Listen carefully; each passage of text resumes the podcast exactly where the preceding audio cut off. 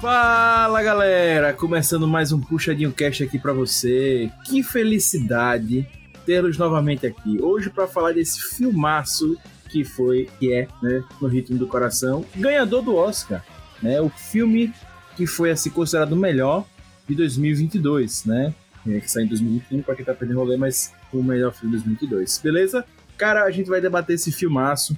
É, a gente vai resumir esse ano nossa tudo Oscar a esse filme certo? A gente sempre faz muitos podcasts especiais, mas esse ano a gente quis resumir a, a, no ritmo do coração e acho que tem bastante coisa pra gente falar sobre ele, beleza? Antes a gente apresentar a mesa e entrar no, no, no filme, etc, blá, gente, eu tenho que lembrar vocês que o Puxadinho Cast é um podcast do Puxadinho Geek. E se você quiser acessar críticas de texto, inclusive de No Ritmo Coração, etc., e várias outras opiniões sinceras que a gente tem lá no site, é só você acessar o www www.puxadinhogeek.com.br.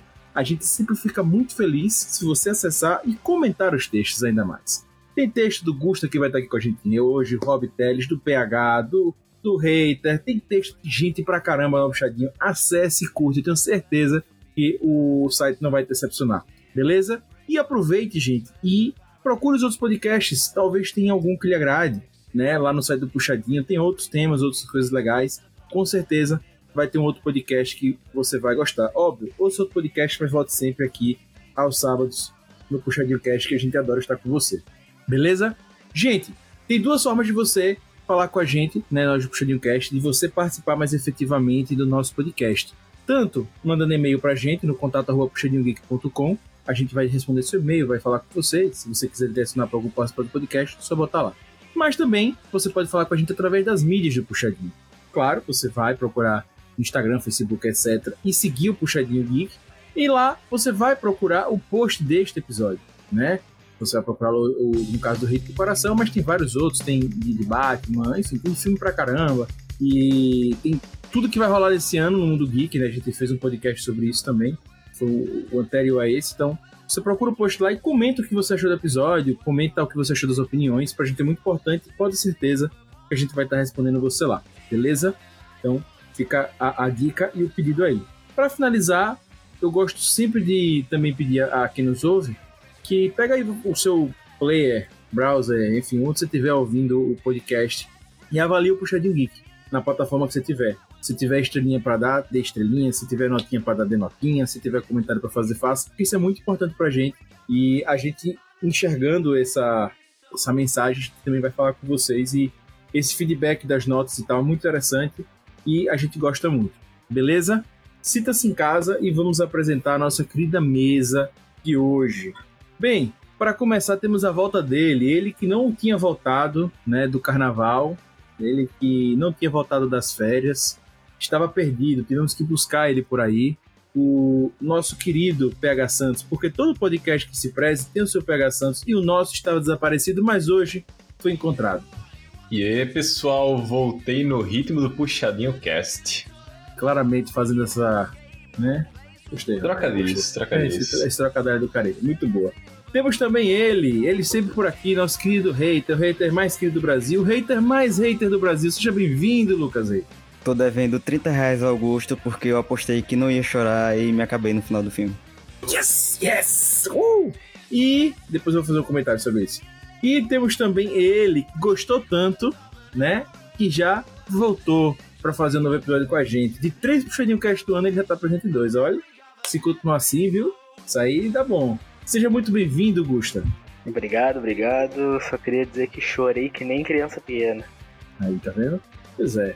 E para finalizar a nossa mesa, ele que não pode faltar hoje, nosso querido Rabiteles, Europa Palestina. Seja muito bem-vindo. Cara, quem não chorou minimamente nesse filme não tem coração. Pois é, pois é, pois é. Queria dizer que o, o, eu falei pro Hater, né, que ele disse que todos os filmes do Oscar esse ano estavam meio. Ah, é tudo filme cabeça, tudo filme meio chato, duas horas para mais. Ele sempre fala isso, mas nunca é, é filme cabeça, cara. Tudo isso chato, não sei o quê. E eu introjetei isso em é. mim, sabe? Eu tava com alguns preconceitos e eu falei pra ele, cara, ritmo e coração não tem nada a ver. Velho, você disse que vai ser um. Ele falou assim, então é um estilo Minari. Enfim, alguma coisa assim, comparando com Minari. Eu falei, rapaz, não é não, assista. Ele, ah, se for, você vai ficar me devendo uns 20 reais, né? Porque a gente falou, né, sobre Minari no passado, que ele ia assistir, que era um filme mais Tá, eu falei, apostamos, eu falei, pronto, a gente aposta 20 reais. Se não for igual a Minari, eu ganho. Se for igual a Minari, você ganha. E eu falei, a gente não vai ler a opinião de ninguém, vai ser a sua que importa. Mas, vamos fazer um bônus? Se você se emocionar, você me dá 30 reais. Se você não se emocionar, e foi igual a Minari, eu dou 30 reais.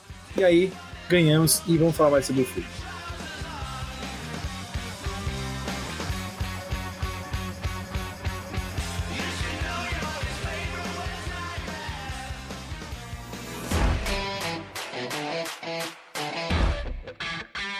O ganhador do Oscar de melhor filme de 2022 acalentou o coração de várias pessoas. No Ritmo do Coração, a adaptação estadunidense do filme francês Família Bellier traz uma reflexão sobre amadurecimento, família e desafios para pessoas com deficiência auditiva em nossa sociedade. Um filme que é difícil de desagradar, mas que nem por isso ficou livre de polêmicas. Aliás, mereceu 100% de aproveitamento no Oscar há uma armação na academia contra a Netflix, nos emocionamos com os dramas da família Rossi, esperamos pescar você em mais um Puxadinho Cast.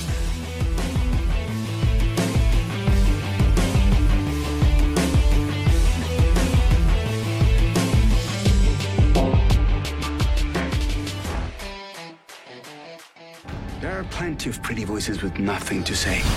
Do you have something to say? Oh, sometimes I get a good feeling, yeah. Yeah. I get a feeling that I never, never, never, never had before. You're the girl with the deaf family? Yeah. I just want to tell you right now. And you sing. Interesting. Something's got a hold on me here. What are you doing next year? working with my family. Let me tell you now,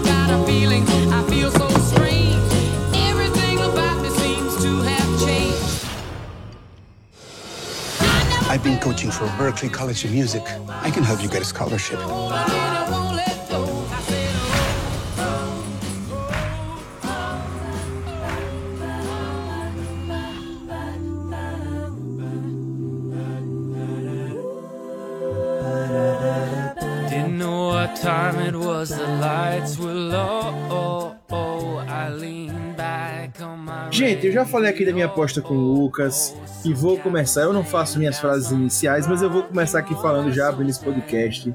Que esse é um filme muito bonito. É um filme muito é, acessível, palatável. É um filme de, de, de que ele tem sua mensagem, mas não é cabeçudo. Ele é cabeça, mas não é cabeçudo. Ele é. Eu acho um filme incrível. Ele emociona, ele traz esperança. Cara, eu podia passar horas aqui fazendo a- a- adjetivos bonitos pra falar no Ritmo Coração, que pra mim foi assim, dos filmes de Oscar dos últimos anos assim, que ganhou o melhor filme. Ele eu acho que é o mais fácil de ser assistido. Ele ele entrega até pra mim um, um conteúdo muito fácil, né, de, de- de- até, até por várias idades, né, de, de você juntar várias pessoas pra verem pessoas diferentes, ele é fácil de ser absorvido. Eu acho que o filme entrega muita coisa, né? E, enfim, e aí eu já puxo isso que eu acho que ele é um filme cabeçudo. Não, desculpa. Ele não é um filme cabeçudo, mas ele tem um, um- um- um- papo mais sério. Ele tem uma coisa na minha cabeça. E se você quiser levar o filme até por esse lado, ele vai. Só que ele passa isso de uma forma mais leve. Ele traz sobre a inclusão, mas de uma forma muito leve. Né? É, E eu queria já saber de vocês o que, que vocês esperavam do filme, né? E o o que, que vocês tiveram de troca né, com, com o filme, com aquela mensagem. Só, só antes de pegar com, com vocês, eu vou passar a sinopse aqui pra galera, pra galera não tá perdendo no rolê, pra quem não viu, né? Que a, deixa aqui, a do Adoro Cinema, eu sempre dizer do Adoro Cinema. Eles fazem sempre sinopses enormes, é ótimo isso. No Ritmo do Coração conta a história de uma família com deficiência auditiva que comanda um negócio de pesca é, em uma cidade dos Estados Unidos. Ruby, a única pessoa da família que escuta, ajuda os pais e o irmão surdo com as atividades do dia a dia. Mas por conta disso, ela é vista como alguém estranho em sua escola. Isso até ela se juntar ao coral, onde acaba se envolvendo romanticamente com seus colegas e começa a fazer amizades. Com o tempo, ela percebe que tem uma grande paixão por, por cantar e seu professor encoraja a tentar entrar em uma escola de música, já que sua voz é linda. E aí começa a mostrar os embates dela. Você vê que a sinopse conta muita coisa, mas quando começa a contar os embates dela, de deixar a família dela, que tem uma necessidade dela e ela seguiu o sonho dela. E aí, gente, o que que vocês esperavam? Trocas com o filme? Me falem aí, por favor. Cara, quando eu vi é, sobre o filme, achei que era mais um filme contemplativo, que era aquele negócio chato, arrastado, que não ia de, do, de, do nada a lugar nenhum. Mas achei um filme muito divertido, muito leve, entretém, ao mesmo tempo que consegue passar a mensagem que ele quer passar. Eu, eu assisti o filme depois da premiação, né? Depois do Oscar. E quando eu comecei a assistir o filme, eu não estava acreditando que eu estava vendo um filme que ganhou o prêmio de melhor filme, entendeu? Porque eu achei, eu achei muito diferente, realmente, que nem eu Gustavo falando, dos outros melhores filmes passados. É um filme bem mais leve, bem, bem tranquilo de assistir. É, então, eu também senti muito disso. Eu, eu assisti antes do Oscar, antes dele vencer o Oscar, o No Ritmo do Coração, e eu fui esperando não necessariamente um filme cabeça, um filme muito duro de assistir, mas também não esperava também um filme tão leve, não de não diminuindo o filme, mas um filme tão tranquilo de assistir, tão de boas assim, meio que concordo até com o que os meninos estavam falando do podcast, meio que vibe sessão da tarde, de mensagem, a própria estilo do filme, não sei, mas foi bem tranquilo, passou bem de boas e bem legal de assistir também. Então eu tô junto, velho. Eu, eu pensei que por ser um filme que, pô, tá concorrendo ao Oscar tal, fiquei, cara, será que é legal? O tema também mais dramático, vamos pôr nesse sentido, né? Então a gente fica com o pé atrás, mas cara, é um filme gostosíssimo de assistir, velho. É bem mistura vários estilos, né? Comédia romântica, também é um drama familiar. Então, eu acho que é um filme que até por isso ganhou o Oscar, né? Porque é um filme que não desagradou ninguém, né? É um filme que você vai gostar pra tudo, né? Então é excelente, cara. Gente, e acho que é, a gente já abordou bem, é o filme foi bem leve, mas apesar disso, ele entrega várias camadas, muitas camadas mesmo. E eu queria comentar um pouco com quais são as camadas que vocês viram, né? Tem enfim, drama, drama familiar, comédia romântica, enfim. Quais são as camadas que vocês enxergaram e também quais foram aquelas que mais tocaram em vocês? Porque acho que tá um consenso que todo mundo pelo menos gostou do filme. É o seguinte, cara, eu vou pôr que todas as camadas do filme são bem legais. Eu acho que é até por isso que ele cativou muitas pessoas, né? Porque ele poderia ser uma comédia romântica meio besta, meio adolescente mesmo, que é até um sentido interessante do, do filme, né?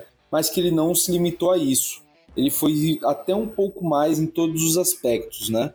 Trazendo, cara, um pouco mais da, da questão do, da família, né, si, né, na- da família ter problemas auditivos, da questão do dilema clássico, né, do filho querendo sair, vamos dizer assim, da aba dos pais, né, dessa parte familiar, de conflito de gerações e tal, além do- da própria questão mesmo adolescente, né, de você querer correr atrás dos seus sonhos e mesmo com tudo contra. Então, eu acho que em todos esses sentidos o filme conseguiu trazer todos os elementos sem ser chato, né? Sem ser um filme que fosse ruim de, de se assistir, né? Eu gostei bastante, cara. Eu super me diverti, achei bem legal.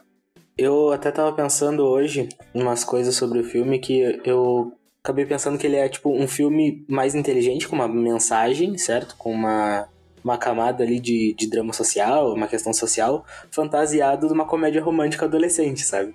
Então, por isso talvez ele seja mais, mais palatável pra todo mundo assistir, que ele é Tipo, não, não há uma crítica negativa isso, é uma coisa, acho que positiva do filme, que ele consegue se fantasiar, digamos assim, de um filme mais, mais pop, mais popular mesmo.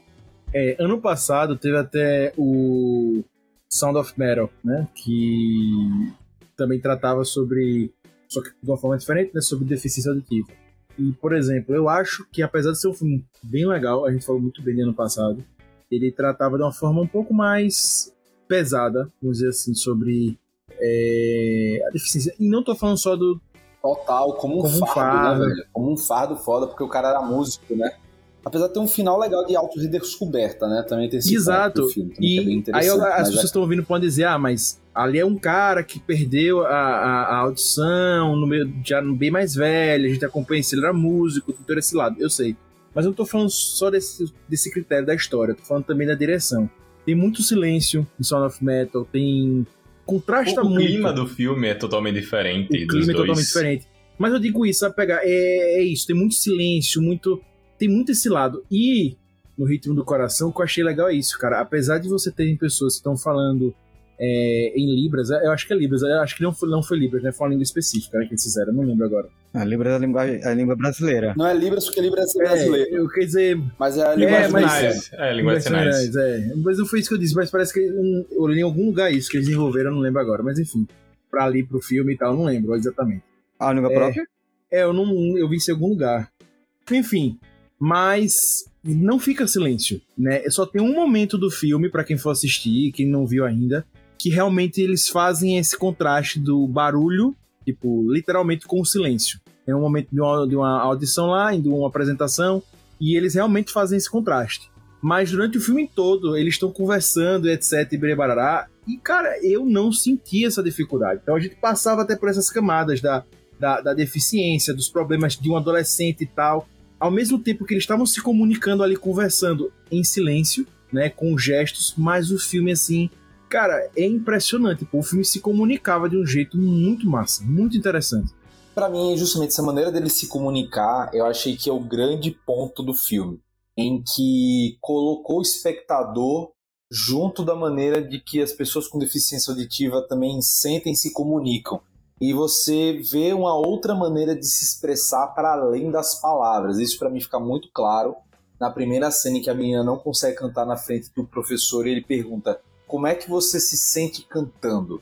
Me diz, diz para mim, fala pra mim. Ao invés de ela falar, ela faz o, ge o gestual, né? E, cara, é uma coisa maravilhosa. Você sente o que ela quer dizer e não precisa de palavras, sabe? E isso em vários momentos. Então, trouxe, eu acho que isso trouxe de uma maneira, vamos dizer assim, mais natural, não sei, ou menos trágica do que o Sound of Metal, a questão de, da pessoa com deficiência auditiva, né? De como eles vivem. E de uma maneira assim que, cara, não é apenas eles que têm que se adaptar à nossa realidade, mas a gente também precisa fazer um pouco de esforço para se adaptar à realidade ali, né? Que não há, que a gente não faz esse esforço e às vezes é uma questão de tentar trazer eles como, vamos dizer, não é vitimismo que é feio, mas tipo, entre aspas, pessoas incapazes que na verdade eles não são, né? E isso é um grande debate que tem também dentro do próprio filme, mas cara, é muito, muito legal, velho. Muito legal essa questão. É, teve, eu vi né, que teve sete intérpretes na- nas gravações para eles conseguirem entregar essa imersão e que pra mim entregaram muito bem. A gente consegue, como eu disse, talvez pro americano, né, que sempre tem essa, essa comparação, eles não veem filme com, com legendas e ele já tem vários problemas com isso, deve ter tirado ali uma, um- uma dificuldade inicial. Mas pra gente que tá O acostumado a. próprio filme em si é uma adaptação, né? É, um exatamente. francês. Mas pra gente tá acostumado a ver legenda, o filme foi, pra mim, cara, eu veria 10 filmes assim, pra mim foram tranquilos, assim, não tive dificuldade nenhuma. Foi muito, muito fluido, muito tranquilo. É, é incrível. Pra mim, inclusive, eu fiquei assustado. Eu sempre faço essa, essa análise comigo durante o filme. O quanto eu consigo me imergir. E eu falei, por exemplo, em Batman, que foi um podcast que eu estava aqui, que em Batman eu demorei um pouco pra entrar. Quando eu entrei, eu fiquei. Tem filme que a gente entra e depois sai. E no Ritmo do Coração, não, cara. No início, com os 10 primeiros minutos eu já tava dentro do filme. Parecia episódios de série, tanto de, de, de aquelas coisas ali do dia a dia e tal, tal, tava acontecendo, mas eu tava ali dentro, pô. Já tava preso e quando eu vi o filme foi rolando, rolando, rolando, passou muito, muito de boas pra mim, sabe? E mesmo tendo essas coisas que a gente falou aqui, drama familiar, dilemas sociais, as dificuldades ali, cara, sabe? Inclusive, é, é, até eu falando do, é, já dos adultos ali, a gente vê que já, por exemplo, o pai, né, o, o Rossi pai lá, ele já é um cara que já meio que já tava, já não gostava mais das pessoas, ele meio que já tava calejado de viver, né? Então traz essas questões também. A mãe já pensa mais nela porque ela tá acostumada a viver só para ela mesma, as pessoas e tal. Ele vai mostrando isso, vai mostrando as pessoas tal. Cara, aí eu me senti envolvido, sabe? Eu me senti entendendo, eu me senti, sabe? Eu me senti culpado por, por ainda não falar Libras, por exemplo. É, enfim, essas coisas. Eu acho que o filme é isso, cara. Com muita leveza ele conseguiu abordar tanta coisa. Isso é fantástico. E para mim entra aí também direção, roteiro, blá, por mais seja adaptação, o filme ele, ele tá muito cativante. Ele prende do início ao fim. Vocês concordam também? Eu concordo, até porque é é um filme leve muito gostoso de, de assistir nesse sentido. E eu acho que não vai dar pra não comparar a questão dele com o Soft of Metal, que é a grande diferença que, tipo, meio que a gente pega e parece que nenhuma protagonista, o protagonista, como o Netinho mesmo disse, tá entrando em um fardo. No outro, teoricamente, a protagonista tem uma benção, mas aí a gente vai vendo que talvez aquilo não seja tão bênção assim. E é como você disse, aí você olha a própria família, meio que eles eram escória da sociedade onde viviam, porque eles eram diferentes. Dá pra ver que era uma, uma cidade mais de interior. Então o povo não se preocupava tanto assim com essa questão de Libra, como a gente viu até no final na. É, não pode falar pra spoiler.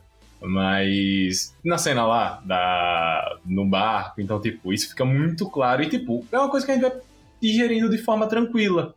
É algo que meio que entra na mente, fica lá a mensagem, mas não é com aquele, ao mesmo tempo, gosto meio que amargo de quando a pancada vem de uma vez. Você vai digerindo um pouco mais, de forma mais tranquila.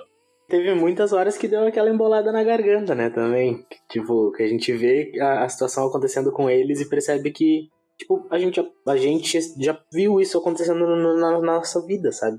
Tipo, de alguém não conseguir se comunicar simplesmente por, por ser surdo ou alguma coisa assim. E das, das pessoas na volta não, não serem adaptadas a isso, sabe?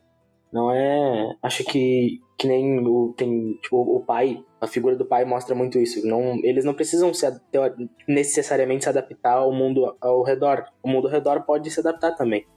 Exatamente, eu tô com, com Gusta, cara, porque é tudo feito para que eles se adaptem a gente, mas a gente não faz o esforço de se adaptar à realidade deles, né? Então fica bem, bem diferente, né? Se quando você coloca um do lado do outro, né? O que cada um faz. Então, velho, eu achei sensacional, bicho. Achei sensacional essa. E a leveza também que ele traz, muito por conta da, de já começar com um plot de que a gente já tá acostumado, né?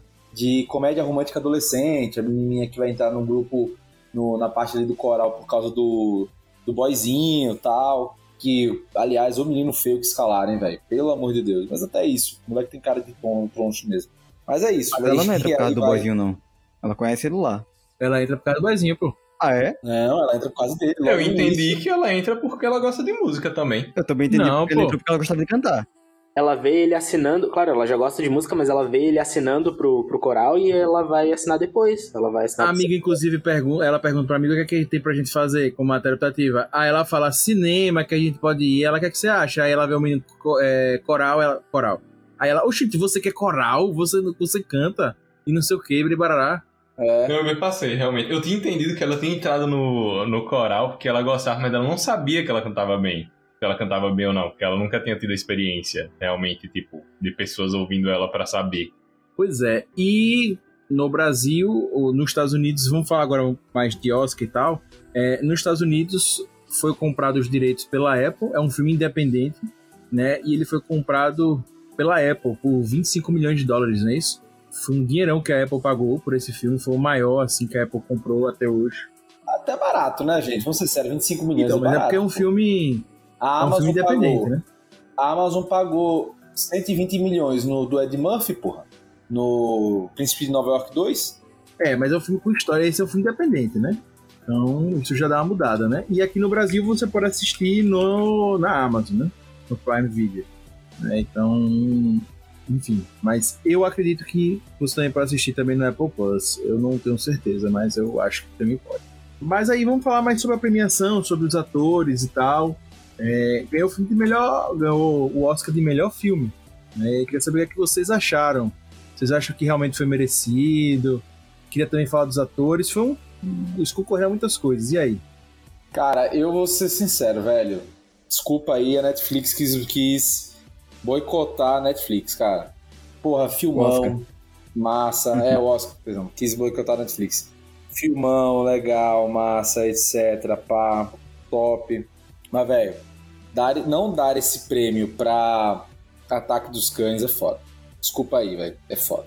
É, eu não digo nem só que só ataque dos cães, mas. Eu não sei, não sei, eu também não sei quais parâmetros, mas.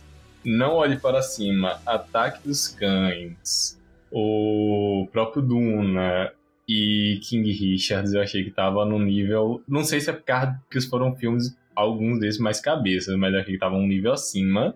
E talvez eu esteja sendo polêmico, mas eu gostei mais do, de Tic Tic Boom do que de No Ritmo do Coração.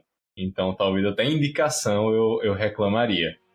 Eu não vi Tic Tic Boom, mas, cara, Ataque dos Cães é muito mais filme. Mas assim, não é pouco mais filme, não. É muito mais Não, filme, sim, cara. eu não falo nem em comparação a, tipo, Ataque dos Cães, mas, tipo, no ritmo do coração, eu acho que talvez daria pra tirar outros filmes de melhor filme e botar Tic Tic Boom. Ah, só um detalhe. Se o Lucas assistir Ataque dos Cães, ele vai vir aqui dizer que é uma merda, tá? Só pra dizer. E se disser que é filme contemplativo, eu já sei que é ruim. Exatamente, é um filme lento, mas é muito bom. Não é lento. Eu também, não- eu tô com o Lucas, eu também não assisti o Ataque dos Cães, mas se é um filme lento, eu já, já, já fico com o pezinho atrás também. Não sou muito do- dos filmes lentos. Ó, Se a pessoa chegar pra mim e dizer que é um filme lento, contemplativo, pra mim é eufemismo pra dizer que é um filme chato e ruim. é tipo isso. Mas em, em questão da premiação, eu acredito que foi merecido. E eu acho que isso reflete um pouco do que o Oscar tá tentando ser nos últimos anos, sabe? Eles estão cada vez tentando se democratizar mais, ser uma premiação mais popular. E eles não quiseram fazer isso tão na cara, talvez dando, dando prêmio pra Duna ou pra o, o Não Olhe Pra Cima, até porque, na minha opinião, são filmes piores do que o, o No Ritmo do Coração. Mas acho que eles quiseram meio que fazer isso, sabe? Dar uma dar premiação pra um filme mais, mais fácil do pessoal assistir, sabe? Pra popularizar, talvez, a premiação. É, e eu acho que nesse ponto o Oscar acertou bem esse ano, porque eu também gostei. É, acho que tem filmes muito bons que poderiam estar facilmente como também como melhor filme. Né? Rob já falou pegar também, mas o que eu gostei desse filme é que ele é muito democrático. Ele trata de temas, como eu disse, cabeça mesmo, mas na forma de boas. Então acho que isso populariza bastante. E ele tem uma direção bacana, tem roteiro bacana, eu acho que realmente é um filme. Fora que os atores estão incríveis, né? Estão incríveis, né? Porque, cara, assim, você entra é, naquela vida da família muito fácil. A galera entrega ali realmente, sabe? Enfim. Então, só que ao mesmo tempo eu acho que ele não. Tirando o pai, mas assim, no momento eu acho que ele não explora tanto assim os atores, velho. Eu achei que ficou mais na, na protagonista e na interação da família. Eu não achei que houve exploração como poderia ter tido. Principalmente do irmão. Ah, pega, mas eu acho que ali pra mim a história tá clara. A história dela e a família dela. Não é tipo cada membro da família dela e a família dela. Ela é a personagem principal e a família e, para mim conta muito bem a vida dela naquele naquele universo ali. Escola, amigos, pais, eu acho que mostra muito bem. E mesmo sendo a vida dela e mostrando tudo isso, professor aula de música Beribarará, ainda mostra bem a família dela. E que por isso que às vezes eu acho que até confunde a gente, porque a história é da vida dela, não é da família dela. É, é uma filha de pais surdos, né? Que inclusive a, a, a tradução do filme, de filme inglês é, é justamente trata sobre isso, né? Filhas de, de pais surdos, né? Acho que é isso do Coda, se, se eu não me engano. É, filhos, é, filhos de pai surdo. Filhos de né? pai surdo. Então é literalmente falando dela. Então, sim, mas eu acho que, sei lá, isso pra mim eu senti que faltou pra ser considerado melhor filme, velho. Faltou um pouco disso. Mas não sei, foi, foi opinião própria. Eu senti que se tivesse É, explorado porque um se pouco fosse uma mais... opção, uma opção em conjunto era Então. difícil, né, amigo? Então, aí, aí. Mas assim, eu acho que se trabalhasse a vida de todo mundo, ia haver neguinho aqui no podcast falando o quê? Ah, o filme foi corrido. Ah, o filme foi longo demais. Ah, o filme foi não sei o quê. Aí quando trabalha o essencial, a galera critica. O negócio é esse, pô, o povo é insatisfeito. Eu achei, Eu, achei eu na achei o medida. filme- é, eu também achei o filme na medida, historinha enxuta, sem muita enrolação. Achei tranquilo nesse sentido, velho. Eu não senti E falta. passa que você não sente. é, eu não senti falta de nada mais, velho. Tá tudo nos trinks ali, do, vamos dizer assim, do filme. Eu, eu acho que eu também não senti nada, falta de nada, justamente porque eu, eu comprei a ideia dela ser a protagonista, sabe? Porque tem questões levantadas, principalmente com o irmão dela, que nem o PH tava falando, que não são resolvidas, não são totalmente resolvidas no filme. Mas como o filme é, é a história dela, eu, eu comprei. Comprei tranquilo. Não foi resolvido, sabe? Acho que tá de bom tamanho. É, ele não está disponível no Apple, somente na, na Amazon Prime. É, e aí, falando de premiação, categorias. Quais foram todas as categorias que eles estavam concorrendo, Robin? Roteiro adaptado, ator coadjuvante e melhor filme. Ganhou todos. O roteiro adaptado é co- coadjuvante e melhor filme. Foram as três e ganhou as três. Isso, ganhou, ganhou todos. 100%. Saiu 100% do É, Oscar. o roteiro adaptado, acho que não tinha nem, nem- nem- Como dizer, já era o filme que ia ganhar o Oscar, não tinha nem como comparar. E aí Não, vem a questão. outros. Deixa eu pegar aqui o roteiro adaptado. Roteiro adaptado não é roteiro adaptado, por exemplo. Não, mas era o filme que ia ganhar o Oscar, pô. Tava concorrendo realmente ali. Se perdesse era por pouco. Ele ia ganhar o roteiro adaptado. Acho muito difícil não ganhar, né? Nesse caso. Ó, o roteiro adaptado foi o Ataque dos Cães, Filha Perdida, Duna, No Ritmo do Coração e Drive My Car. Então, e aí, por exemplo, se, se Ataque dos Cães ganhasse, poderia, aí ganhasse melhor filme, talvez ganhasse aí. Então acho que é mais de boa. Mas, por exemplo, o Trevor, vocês acham que mereceu como melhor ator coadjuvante? Cara, pra mim ele foi um dos pontos altos do filme. Uma das melhores cenas do filme era com ele. Gostei demais. Eu, eu concordo, concordo com o Lucas. Pra mim, a, a melhor cena do filme, que é uma certa cena lá bem no final do filme, que eu não, não vou falar agora, mas é, aquela cena é incrível. A atuação dos dois, mas ele tá incrível no filme todo, sabe? E hoje eu tava lendo sobre o filme, o jeito que ele foi escalado pra esse filme foi incrível, sabe? A diretora tava procurando atores numa associação de teatro surdo e achou ele e escalou ele pro filme, sabe? Ele era um ator de teatro. E o cara ganhar o Oscar assim no filme é muito estranho. Muito, muito estranho não, tipo, muito legal, sabe? Muito valorizando o trabalho dele, sabe? E fazendo um disclaimer aqui, o nome do ator é Troy. Diga, pô, eu tô desde, o... desde o dia da pauta. Que É o porra é. Trevor? O Trevor. É Troy.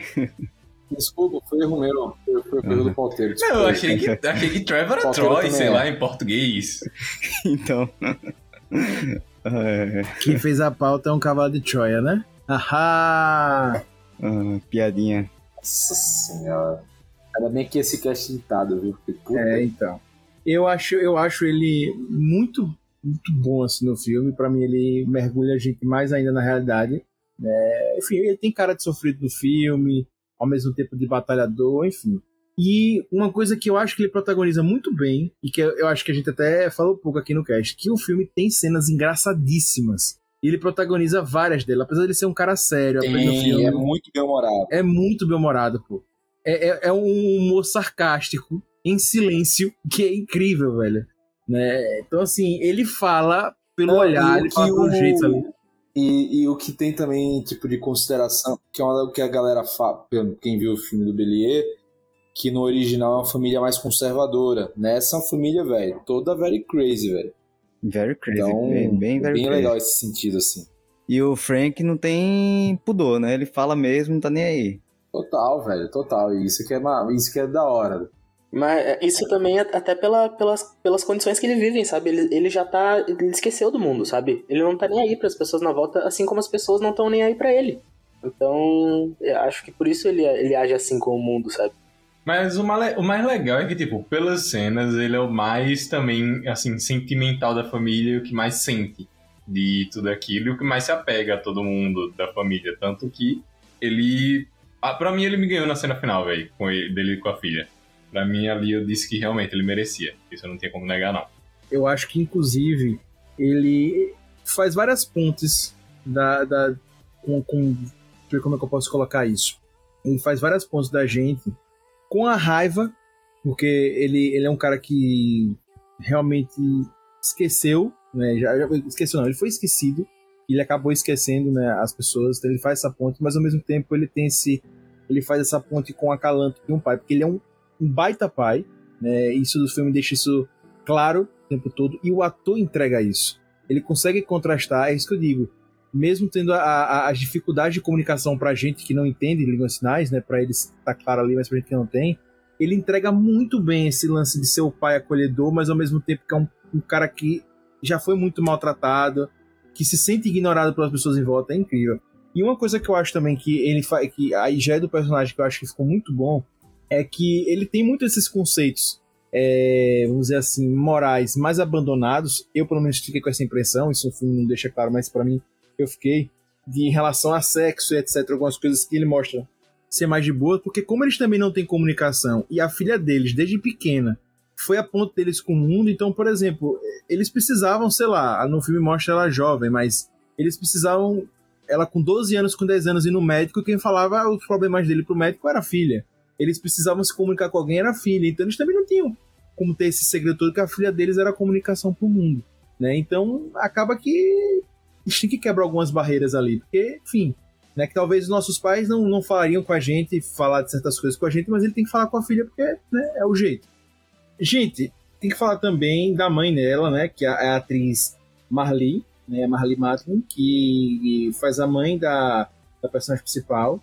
E ela já foi ganhadora do Oscar. né? Ela ganhou o Oscar em 1986, melhor atriz. Ela foi a primeira pessoa, a primeira mulher, a primeira pessoa, né, a ganhar um Oscar sendo deficiente auditivo, né? E foi a primeira mulher, a primeira pessoa a ganhar. E agora o primeiro homem a ganhar foi o Troy.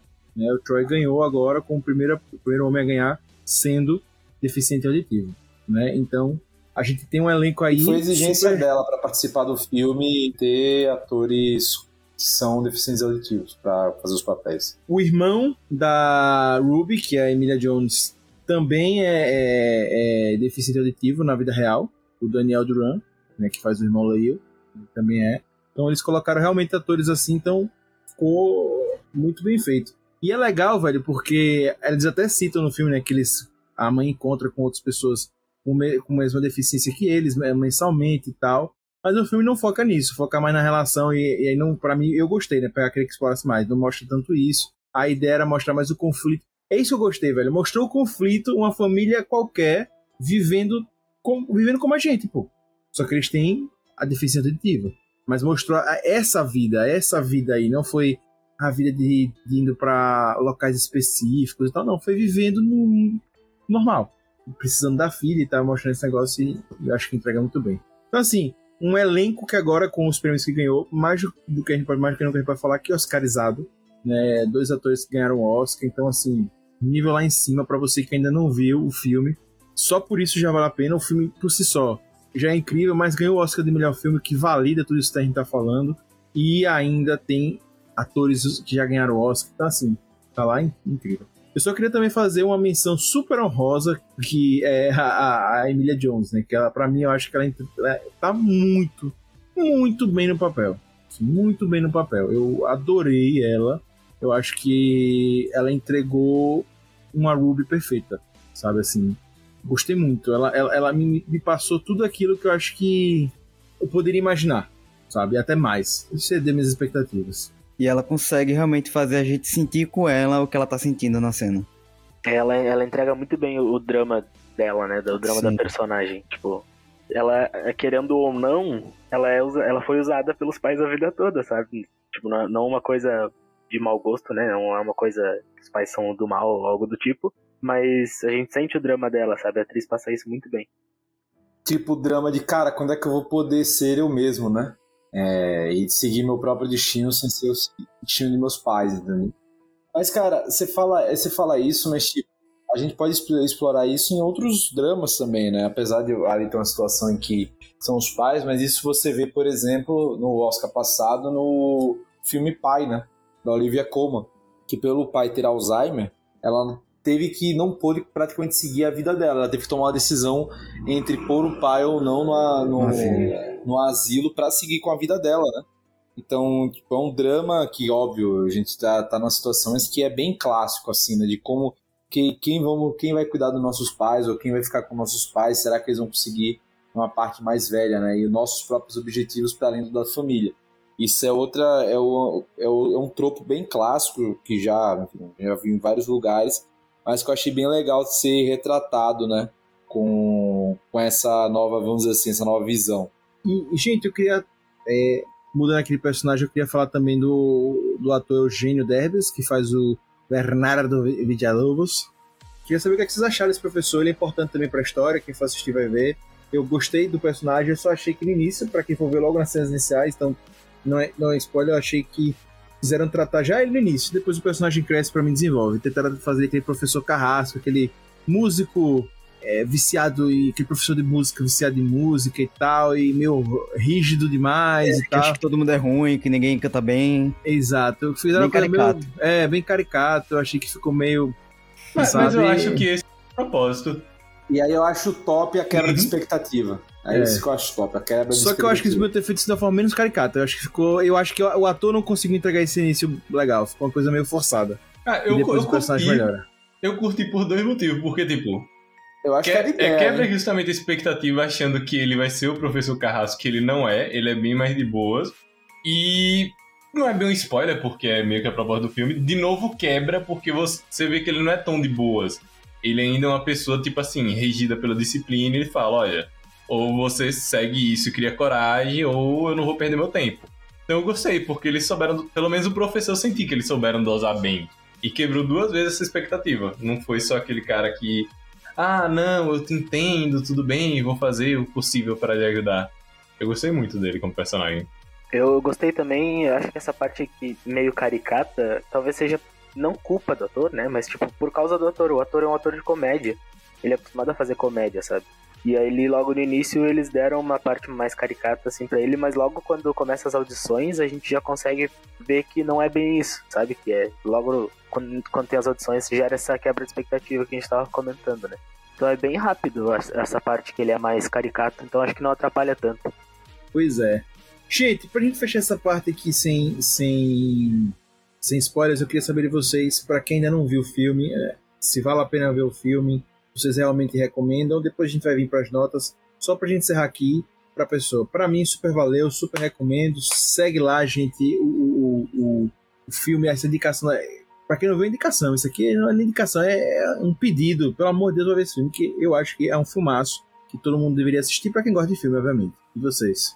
Tá recomendadíssimo. É a prova que Augusto chorou, viu? Chorou muito nesse filme, viu?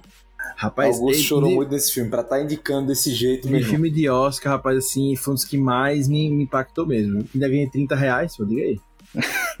Ainda lucrou. Diga, impacto financeiro até mesmo. Já mandei meu pix aqui pra Lucas, viu? Por favor, viu, Lucas? Pode Tá bom. Não, com certeza recomendo. Não tem, acho que não tem motivo nenhum pra não recomendar. E não tem ninguém que vai se sentir incomodado de assistir, nem nenhum ponto que eu incomodar. Então, super recomendado. Super recomendo, inclusive já recomendei, recomendei pra minha mãe, pra minha avó, que é bem, tipo assim, é um filme bem palatável, né? Que é um filme que todo mundo vai curtir, mesmo sendo um filme de Oscar, acho que, que é uma boa recomendação pra todo mundo, como a gente tava falando no início, né?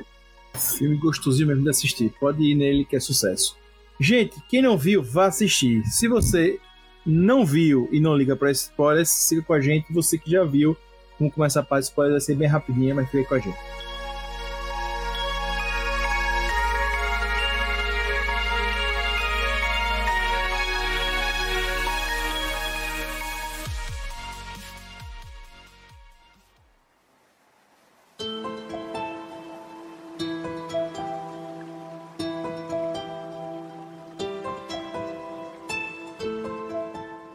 Gente, vamos falar de ser óbvio. Vocês acham que o filme foi óbvio?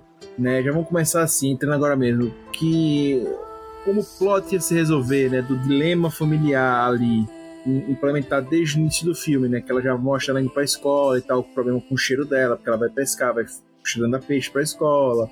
E os pais dela tendo os problemas de, de audição, que ele, os problemas de surdez que eles têm. O pai dela chega com aquele som alto, enfim.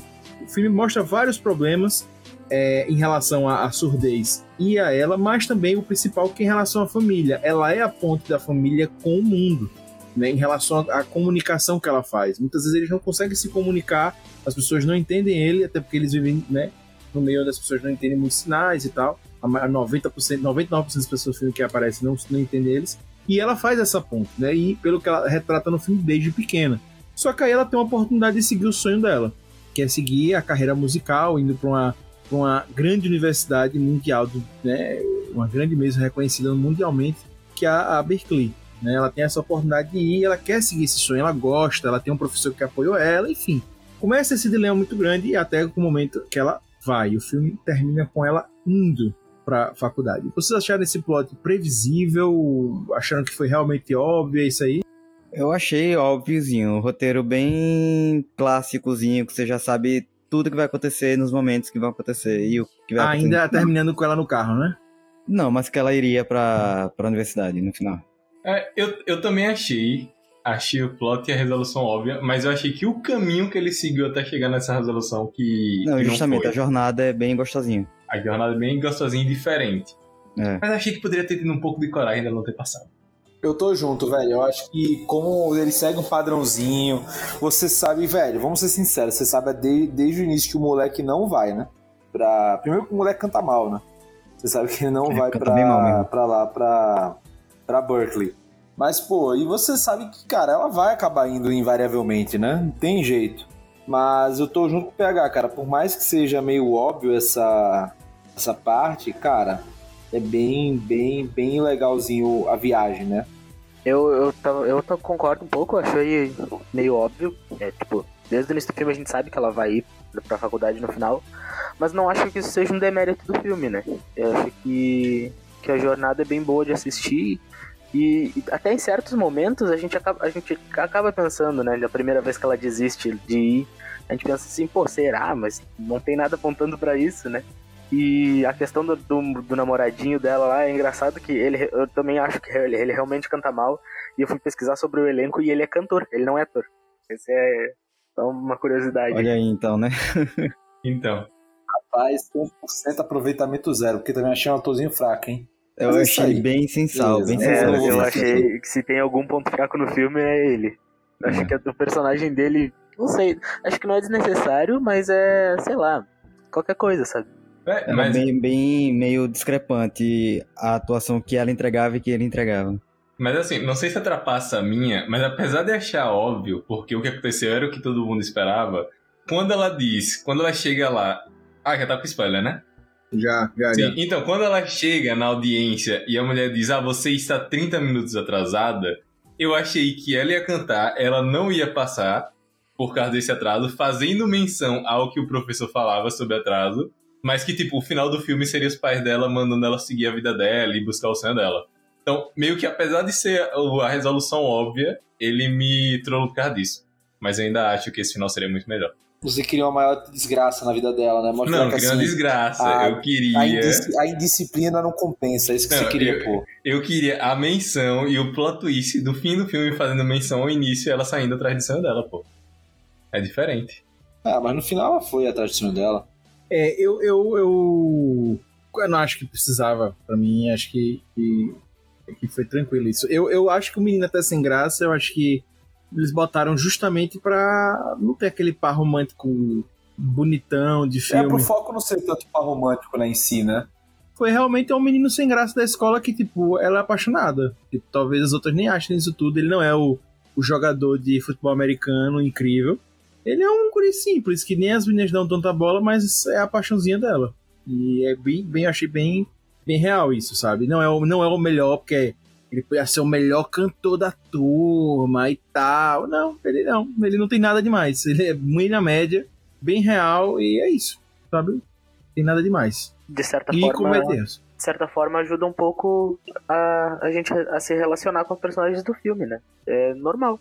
Exatamente, eu acho que isso é o filme. O filme entrega muita normalidade. É tipo, é uma família vivendo entre a gente, pá, o menino é normal, a menina. É isso. Tudo muito normal, sabe? Exceto pela aquela cena do, do, do, do pai lá é, com ela na sala. Quando eles usarem camisinha e tal. Aquela cena é, inclusive, muito engraçada. E bem compreensível a raiva dela, mas enfim. Gente, eu queria até falar com vocês em relação a.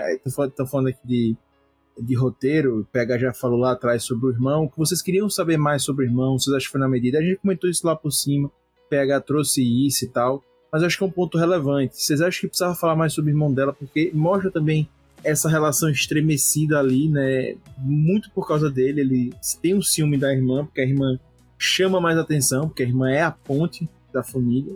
Né? Para mim até ficou um pouco dúbio ali se ele tava querendo que ela seguisse o sonho, se ele tava querendo que a família se libertasse dela, né? Porque querendo ou não, apesar dela ser a ponte, ela é o único caminho que os pais enxergavam para comunicação, mas é como ele diz, não é? Eles podiam ser iguais aos outros, enfim.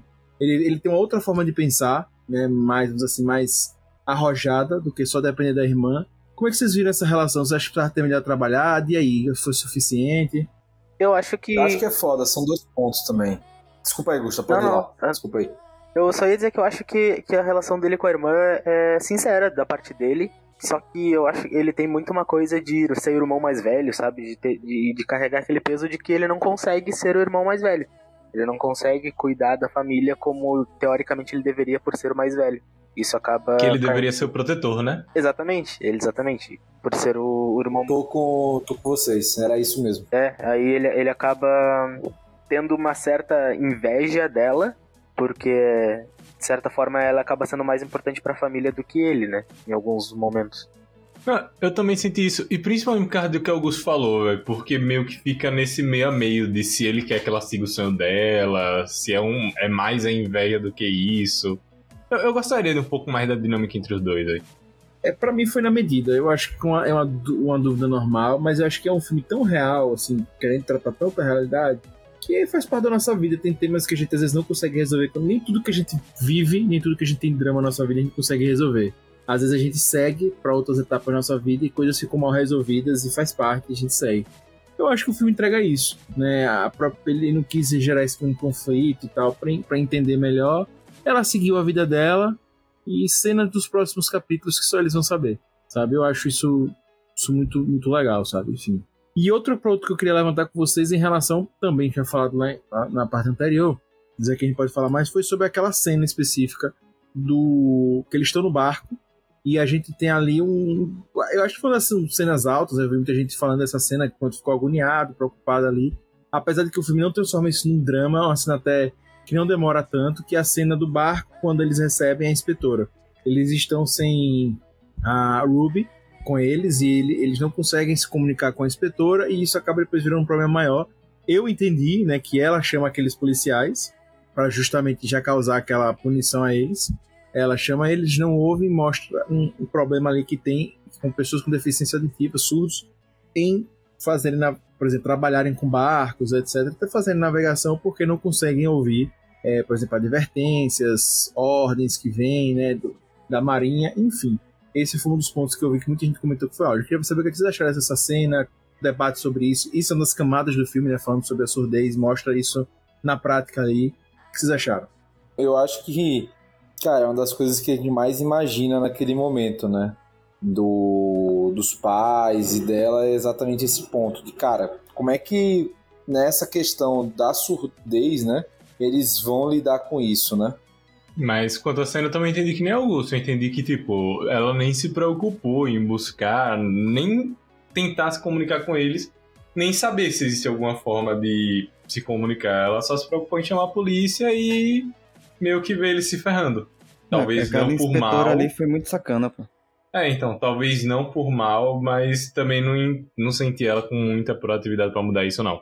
É, eu acho que foi bem isso, na verdade. Eles quiseram mostrar que, que as, é, tipo, é, situações cotidianas acabam sendo difíceis, difíceis também, né? Das pessoas deficientes auditivos. Porque, sei lá, a inspetora obviamente agiu de má fé ali, mas, Ela agiu de má fé. mas é. São situações complicadas, né, para os deficientes auditivos. Porque ela poderia ter alertado eles quando ele, quando ele chega pra ela e escreve no caderno que ele é surdo, ele e o filho. Ela poderia ter falado que eles precisavam estar com o intérprete ali, etc, etc. Não chamar a polícia e fazer eles levarem multa e perderem a licença, etc. E outra, também ninguém avisou essa mulher que eles eram surdos, tipo. Diga. Então, eu, eu concordo com vocês. Eu fiquei com a mesma sensação que vocês, mas eu acho que isso é sensação de espectador. Eu acho que, na verdade, na verdade, ela tava fazendo o papel dela. E querendo ou não, o fato deles não, não, não ouvirem, né, traz problemas, né? Porque, por exemplo, eles podem estar acabar colidindo, eles podem estar distraídos, um barco tá vindo, eles recebem orientações, enfim. Eles não ouvem, né? Não ouvem. O rádio tá ali porque a marinha, marinha se comunica, assim como o avião, né? Tem comunicação, não é uma- é coisa como o carro, né? Que já é bem padronizada. Você segue a estrada e você tem sinais e tal. Ali é você recebe comandos. E eles não ouvem. E pelo que eles é tratado depois no filme, é necessário que pessoas surdas tenham intérpretes com eles para poderem estar no barco. Eles não cumpriram isso. Era a filha. Então, eu, eu também fico com a sensação de que ela foi meio ridícula, mas ao mesmo tempo eles poderiam estar botando pessoas em risco não tendo aqueles comandos, entendeu? Não tendo a a audição. Por exemplo, a, a lancha da polícia, o barco da polícia buzinou por muito tempo e eles não ouviram, pô. Então, se eles, por exemplo, estiverem perto de colidir e o cara buzinar, eles não vão ouvir, né? Obviamente. Então, isso pode causar um risco, né? Então, esse, esse é um lado. Agora, uma outra coisa que eu notei na cena que pra mim ficou muito característico é que mesmo a gente vê as pessoas comuns tratando eles mal e tal, porque eles não escutam, mas mesmo a, a- a pessoas assim, né, com mais estudo e tal, enfim, que estão na polícia americana ali, eles chegam, que na marinha, enfim, não sei qual, qual era ali do rolê, eles chegam abordando os caras, mesmo sabendo que eles já são que eles são surdos já com essa informação, eles não sabem li, não, libras as línguas de sinais americanas, eles não sabem abordar, eles não sabem ficam situações muito constrangedoras pra eles. Né? E Ah, isso só realmente aumenta a raiva. Isso rola de novo, é cooperativa ali, mas tava com mais cara de tribunal. Meio que quem ainda tá responsável pela tradução ali é a filha deles, não tem um tradutor. Pois é, então, é como o Rob falou, né? Mostra também situações que a gente se coloca no lugar, poderia ser eu, Rob, o Lucas Custa PH, no lugar do policial, ou enfim, no lugar do, dos outros pescadores, no lugar, enfim, tantas pessoas que aparecem no filme que a gente não consegue se comunicar com essas pessoas, né? E que elas não se comunicam com a gente porque não é porque elas não querem, né? Porque elas não conseguem. Então, enfim, eu acho que o filme entrega essa mensagem muito boa, né? Muito boa. E uma das mensagens até que eu acho que o final passa, pra mim ficou, bem, até bem filosófico pra mim ficou isso. É que quando ela se despede né, da família e a família fica sem ela como meio de comunicação pro mundo, sem, sem a, a ponte deles pro mundo, ela meio que também me deixou essa missão, né? De quando encontrar com a família dela e com outras pessoas como ela, eles não precisem do intérprete, né? Eles possam liberar os intérpretes deles, os filhos que falam, os filhos que escutam, os filhos que estão isso, enfim, os parentes, porque eu posso não precisar de que eles tenham esse intérprete para se comunicar, entendeu? Então ela meio que vai embora e deixa essa missão para quem tá ali assistindo, essa visão meio filosófica aí, sabe? Que a gente pode ocupar esse lugar. Se, se todo mundo ali, no meio que eles vivessem, falasse a língua de sinais deles, eles não precisariam da intérprete, eles conseguiriam viver se a, a filha ela poderia seguir o sonho dela. Se vocês tiverem essa sensação. Ah, sim, também, mas é difícil, né? Ninguém teria ali possibilidade de. E também tem outra, né, velho? Também tem a questão do contrário. Porra, a sociedade toda também não está adaptada a eles, né? Porque só eles têm que se adaptar, entendeu? É foda também, desse lado, se parar pra pensar.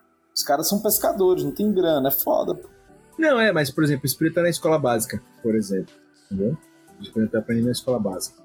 E também existem outros meios que não só a língua de sinais, né? Como a, a própria amiga da protagonista faz com o irmão dela, né? Para se comunicar com eles, eles digitam, eles escrevem.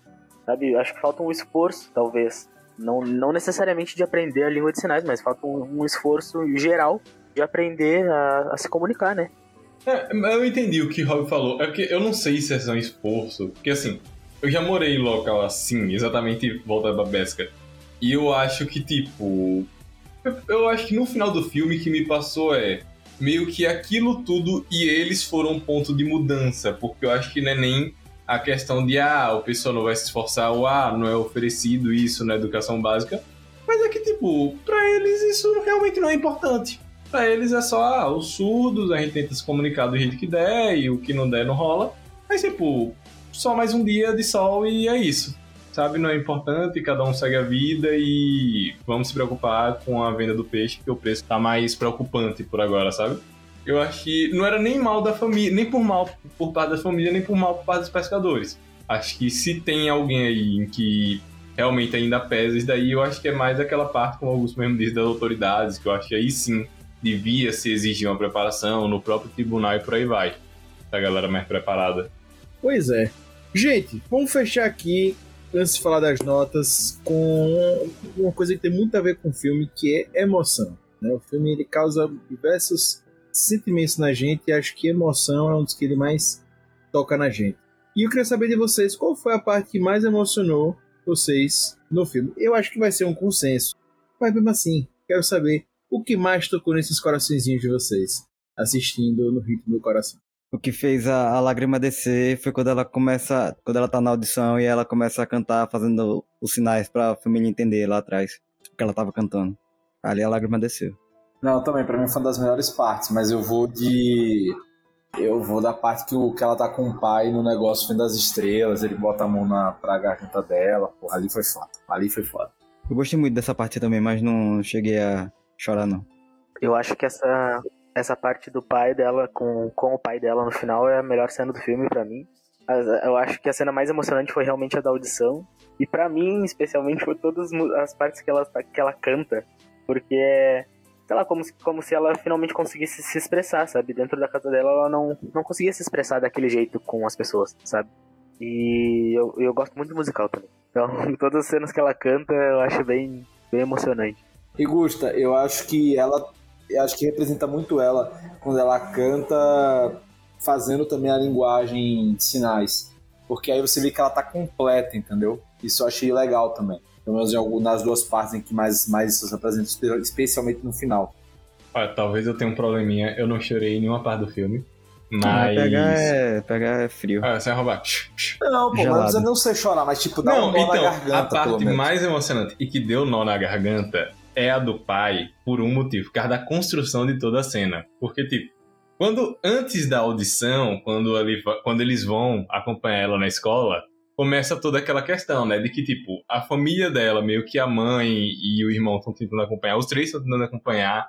E aí a namorada do irmão que fala, não, ela canta bem e tal.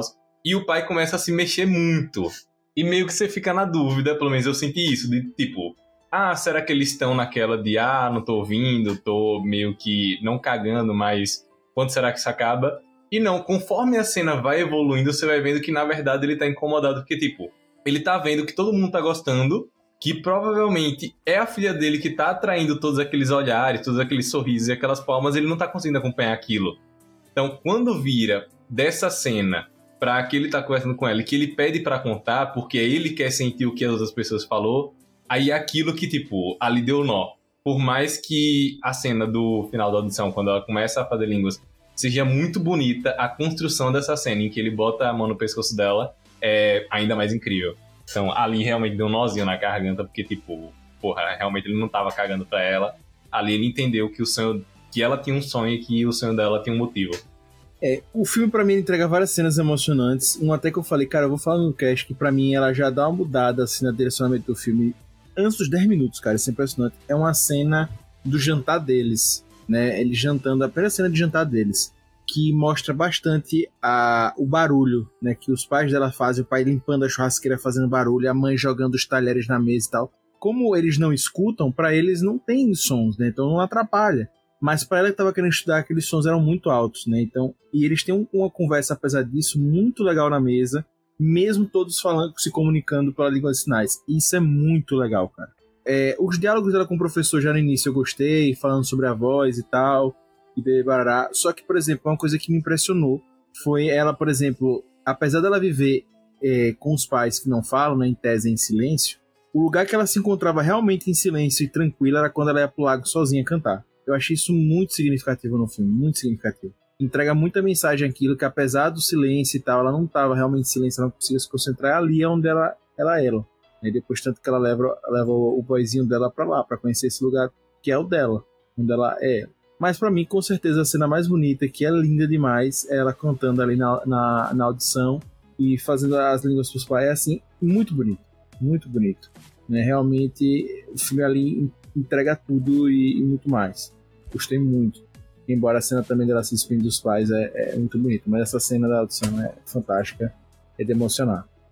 Pois é, gente, passando a régua aqui, acho que foi sobre isso tudo aí o filme. É, no ritmo do coração para você assistir lá na Amazon Prime Video. No Brasil se estiver vendo fora pela Apple Plus. Beleza? Vamos às notas. Eu vou começar dando minha nota aqui de 5 de 5 pontinhos. Por tudo que eu falei nesse cast. Acho que o filme entrega muito mais do que eu estava esperando o filme é leve ao mesmo tempo que entrega muita coisa muita mensagem é bonito bem roteirizado cenas bonitas atores que entregam muita coisa cara é um filme zaço, zaço, zaço. Recomendo para quem não viu, veja. É realmente um, um, um, filme que emociona, que toca ao mesmo tempo que deixa uma mensagem para você refletir, enfim. Deixa muitas coisas. E a cena final, que para mim entrega a, ela passando o bastão pra gente, quando ela dá o, o tchau lá em sinais. Eu acho que tchau, né? enfim. É, é muito bonito, né? A família se abraçando e tal, e mostra eles sós agora, né? Então, cara, o filme é, o filme é muito, muito bom. Para mim foi merecido como melhor filme. Outros poderiam ter ganho também, mereceriam. Mas esse está muito bem empregado. Que filme gostoso, fácil, palatável para qualquer um ver. Pode chamar a mãinha, a voinha pra assistir com você, que o filme é bonito, é legal. Só tem que saber ler, ler e curtir legenda. Eu vou de 5 também, 5 de 5. Por mais filmes nesse estilo no Oscar. Menos filmes cabeçudos. Eu, minha nota é 5 também, eu concordo com o Lucas. Por mim, podia ser premiado sempre esse tipo de filme, que é um filme ótimo pra todo mundo. É um filme pra todo mundo, essa é a real. E, e eu acho que, que é um filme que, que cumpre tudo que a gente espera, sabe? Nem, nem, não só o que a gente espera, porque eu particularmente nem esperava esse filme, Mas ele, ele nos, nos cumpre bem, sabe? A gente sai com uma sensação boa depois de assistir o filme, sabe? A gente sai, sai feliz. Minha nota vai ser 4 de 5. É um filme muito bom, muito bom mesmo. Não é o estilo de filme que normalmente eu assistiria, mas também não é o estilo de filme que normalmente eu não assistiria. Então não tem contraindicação. Então é um filme muito bom, vale muito a pena assistir. E é isso. Cara, eu vou mais ou menos aí de nota, se for pra dar. 4,5 tá legal. Achei bom. Não daria 5, assim, mas ah, acho que 4,5 é legal. Um filme que é impossível de você não gostar e por isso que eu acho que o, o filme ganhou o Oscar. Pois é, gente. Então fica aí dica de filme, né, pra você, porque todo mundo aqui adorou o filme. A menor nota foi 4,5 do Rob, mas todo mundo deu 5. Pegar deu 5, não foi pegar? Não, dei 4, pô. Menor nota foi a minha. Desculpa. Então, 3 5, um 4 e um 4,5, notas excelentes. É, Então, filmaço. Filmaço tá disponível em streaming, o streaming mais barato do mercado. Então, é isso. Inclusive, se vocês quiserem escrever aí no Prime Video, pega o link aqui do puxadinho, tá logo no post do, do podcast ou lá do Instagram e tal. Então, assim, manda pro amiguinho também. Beleza? Mamãe e papai também. Vamos encerrar agora com as nossas indicações semanais. Roda a vinheta.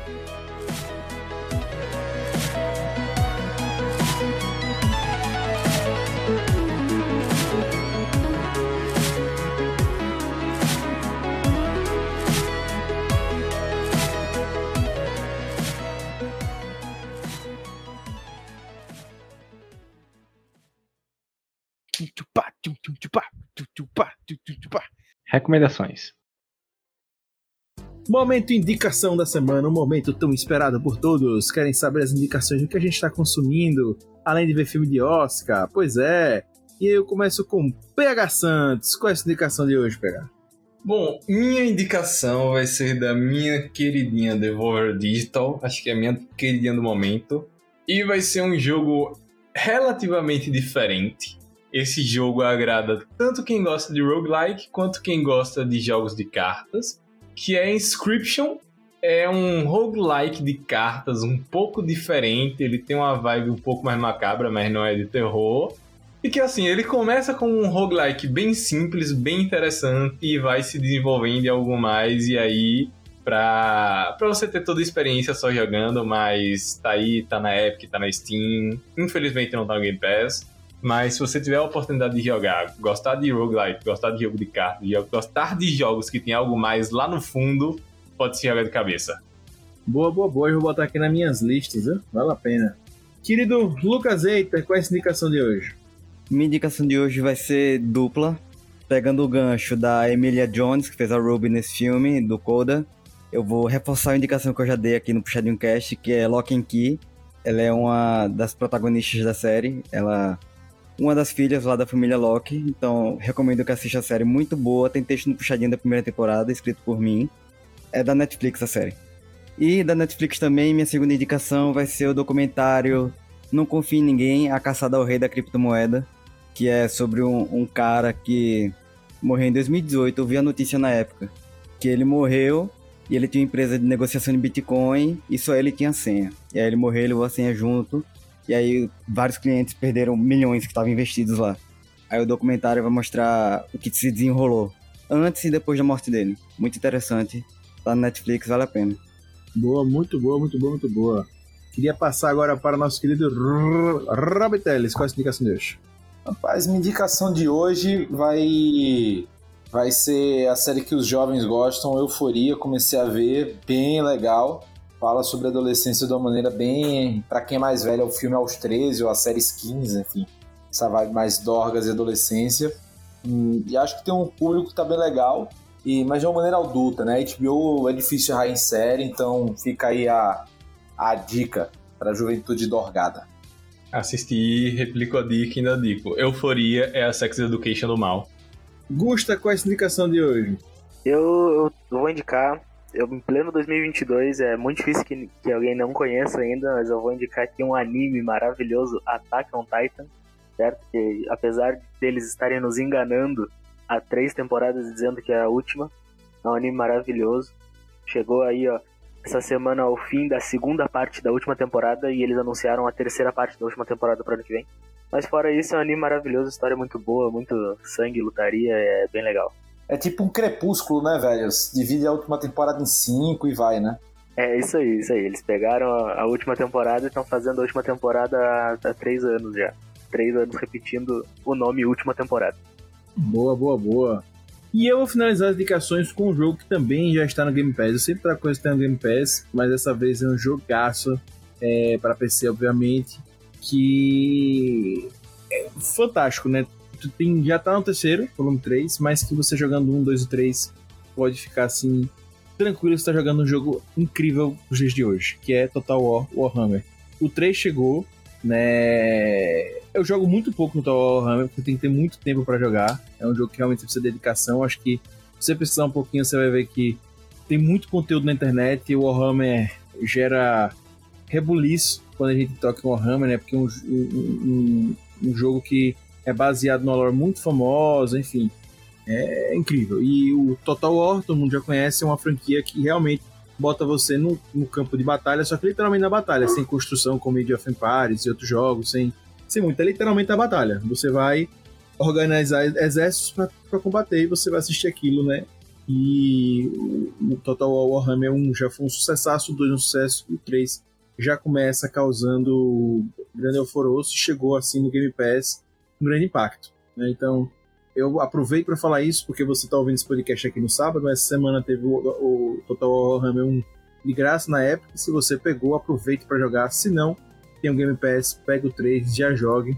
Um vale muito a pena, o 2 vale muito a pena, mas o 3 tá muito incrível. Gráficos lindos e fantásticos. Beleza?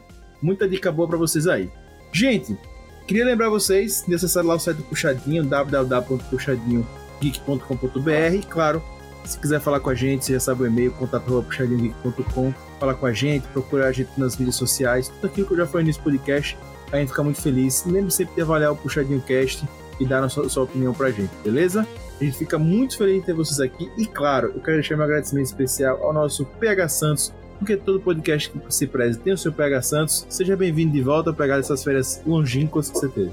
Também queria agradecer ao nosso querido Lucas Hater, né? O nosso hater mais hater do Brasil, nosso hater mais querido do Brasil. Muito obrigado por estar aqui hoje também. O nosso Rob Teles, o Rob Palestrinha e também o nosso querido Gusta, ele que está sempre aí nos textos Puxadinho e promete voltar mais vezes aqui. E claro, meu agradecimento mais do que especial a você que nos ouve, beleza? Pode sempre voltar, todos os sábados estamos aqui, a gente adora, adora te ter aqui, beleza? Puxa daqui, puxa de lá, o puxadinho também é seu. Valeu, até semana que vem, galera. Tchau, tchau!